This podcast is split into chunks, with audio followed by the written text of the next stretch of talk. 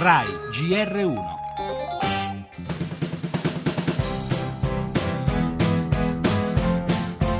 I maniaci dello shopping sono pronti per i saldi di fine stagione. Si comincia da subito in Basilicata, Campania, Sicilia e Valle d'Aosta. Si prosegue il 5 gennaio in tutte le altre regioni. Confcommercio prevede una spesa di circa 346 euro a famiglia. Non compri prima per comprare nei saldi, purtroppo adesso è così. Sappiamo quello che dobbiamo prendere. Gente ce n'è, eh, ha voglia di comprare.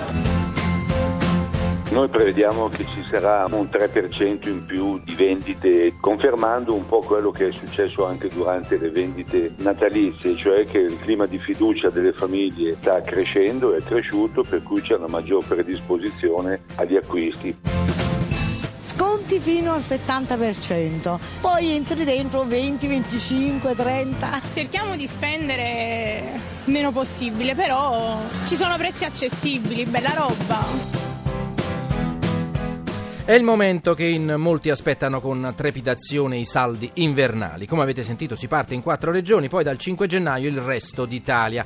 Sconti importanti per dare continuità ai piccoli segnali di ripresa e al clima di fiducia aumentato, afferma ai nostri microfoni Renato Borghi, presidente di Federmoda. E anche la Confcommercio certifica che l'aumento negli acquisti ci sarà. Quanto lo sapremo alla fine, anche perché con le associazioni dei consumatori è guerra di cifre. Anzi, queste ultime dubitano che alla fine ci sarà l'agognata ripresa. Una cosa però sembra sicura su consumi e fiducia per l'Italia, quello dei saldi è il primo test dell'anno e servirà forse a capire se il 2016, anno bisestile, cioè con un giorno in più, partirà con la giusta marcia. Altra cosa certa è che comunque, come attestano le persone intervistate, l'attesa di vedere cosa si offre a prezzi scontati c'è sempre e come sempre per gli acquisti valgono le solite regole contro il rischio di essere raggirati.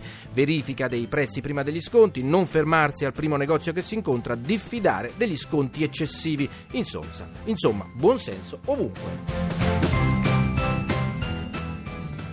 E in primo piano anche l'attacco a un bar di Tel Aviv in azione un killer solitario, un giovane arabo che ha ucciso due persone, violenze anche in India e in Francia.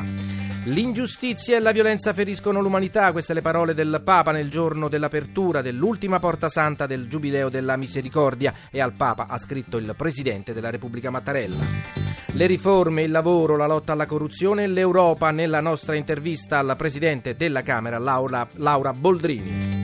Da oggi in vigore le nuove regole europee sulle banche, mentre c'è qualche speranza in più per i risparmiatori traditi di Banca Etruria. Al via a Napoli il blocco antismog autoferme dalle 9 alle 17 fino all'8 gennaio. Infine parleremo di tango e filosofia e ancora il ricordo di Natalie Cole e poi, come sempre, la pagina sportiva.